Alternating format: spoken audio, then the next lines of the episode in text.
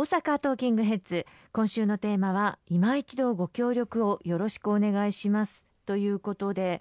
石川さんこの経済状況の中で休業要請や営業時間短縮要請にご協力をいただかないといけませんけれども非常に心苦しいところですよね。そうですね。その分新たな支援策がいろいろと決まったというふうに伺っているんですが、はい、詳しく教えてください、はい、あのありがとうございます。あの今回あのこの緊急事態宣言の中で再び、えーまあ、飲食店の事業者の皆様また大型の、えー、集客施設の事業者の皆様に多大なご負担とご協力をお願いすることになります。えそれに対するえ国としての支援もしっかりしていかなければいけないということで、今日はあの時間をいただいて、一つ一つあのご説明を、ご報告をさせていただきたいと思います。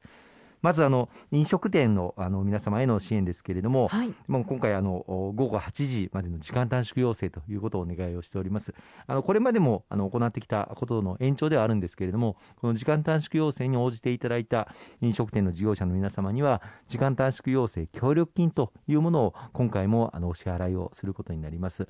基本的には売上高に応じて、えー、1日あたり、そして1店舗あたり1日4万円から10万円の額、そして大企業の店舗については売上高の、まあ、減少額に応じて最大20万円を1日あたり協力金としてお支払いするということになっております。あの具体的にはあの売上高に応じてというのは去年あるいは一昨年の売上高をあの見ていただいて、はい、その売上高の4割をあのお支払いをするということになっています。したがって、1日あたりの売上が10万円あった事業者には4万円、これは加減です。したがって、去年の売上が10万円以下の方も4万円は最低1日あたりあのお支払いされると、そこからあの売上高が高い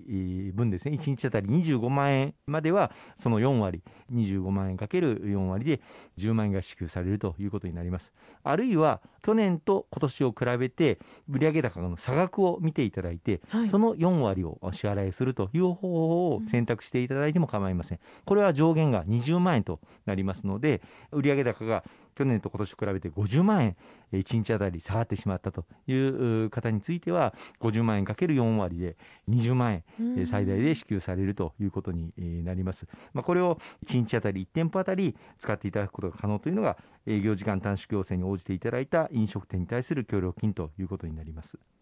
他にどんな支援策がありますか？はい、あの飲食店へのまあ協力金というものはあの今申し上げた通り非常に手厚いものになっているんですけれども、はい、時間短縮要請に応じた飲食店に取引をされている事業主さんも大変大きな影響を受けます。食材を納めていらっしゃる事業主さんあるいはお箸とかあおしぼりとかこういったものを納めていらっしゃる事業主さんも大変大きな影響を受けます。またさらには今回はあの人の流れを抑制するということにメインを置いてますので商店街の人の流れがあの途絶えたことによって売り上げを落としてしまうさまざまな事業主も大変大きな影響を受け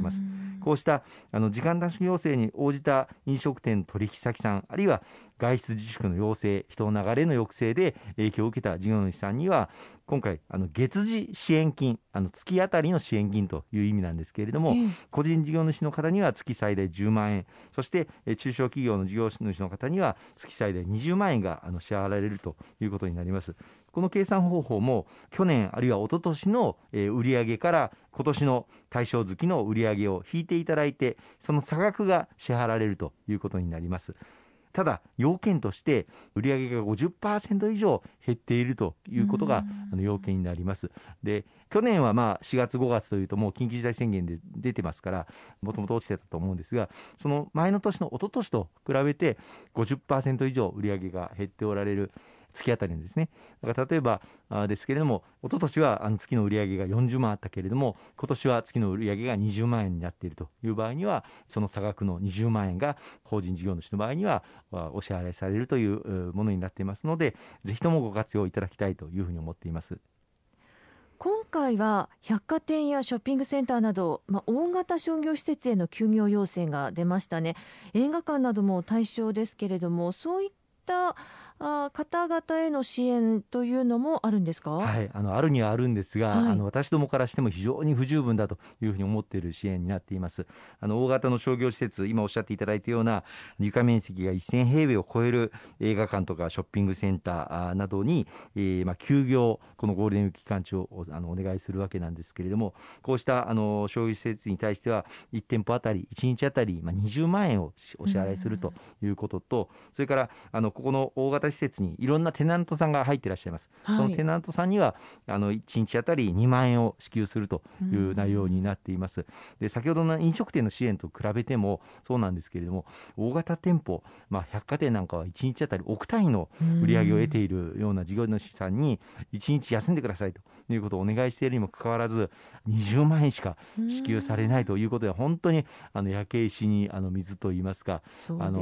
ほとんど意味がないあの支援だと思っています。ただもちろんそれだけではなくて百貨店で働いていらっしゃる従業員の皆様には休業手当をちゃんと休んでいる間維持されるように雇用調整助成金というものが1人当たり1日1万5000円。ですからあの500人あの従業員さんがいらっしゃれば750万円1日当たりあ、まあ、その事業主さんには支払われるということになりますし、えー、まあさらに5000人従業員さんがいらっしゃれば7500万円1日当たり支払われるということにはなるんですがこれはあくまでもその従業員の皆様の休業手当に使っていただくものですからあの事業主さんにとってはあまりその支援にならないということになります。でここをぜひともですねさらに強化をしてもらいたいということを今強く、えー、お願いをあのしておりまして検討を政府であの行っていただいております。近々またご報告ができればというふうに思っておりますのともう一つは今回新たにですね、はい、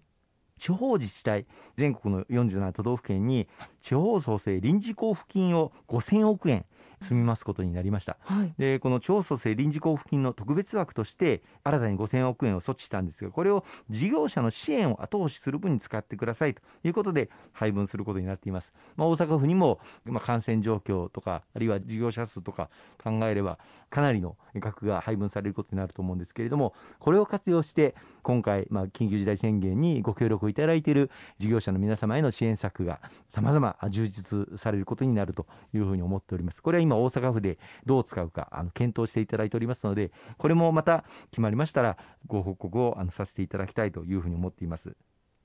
ありがとうございます。今週もいろいろとお話しいただきましてありがとうございました。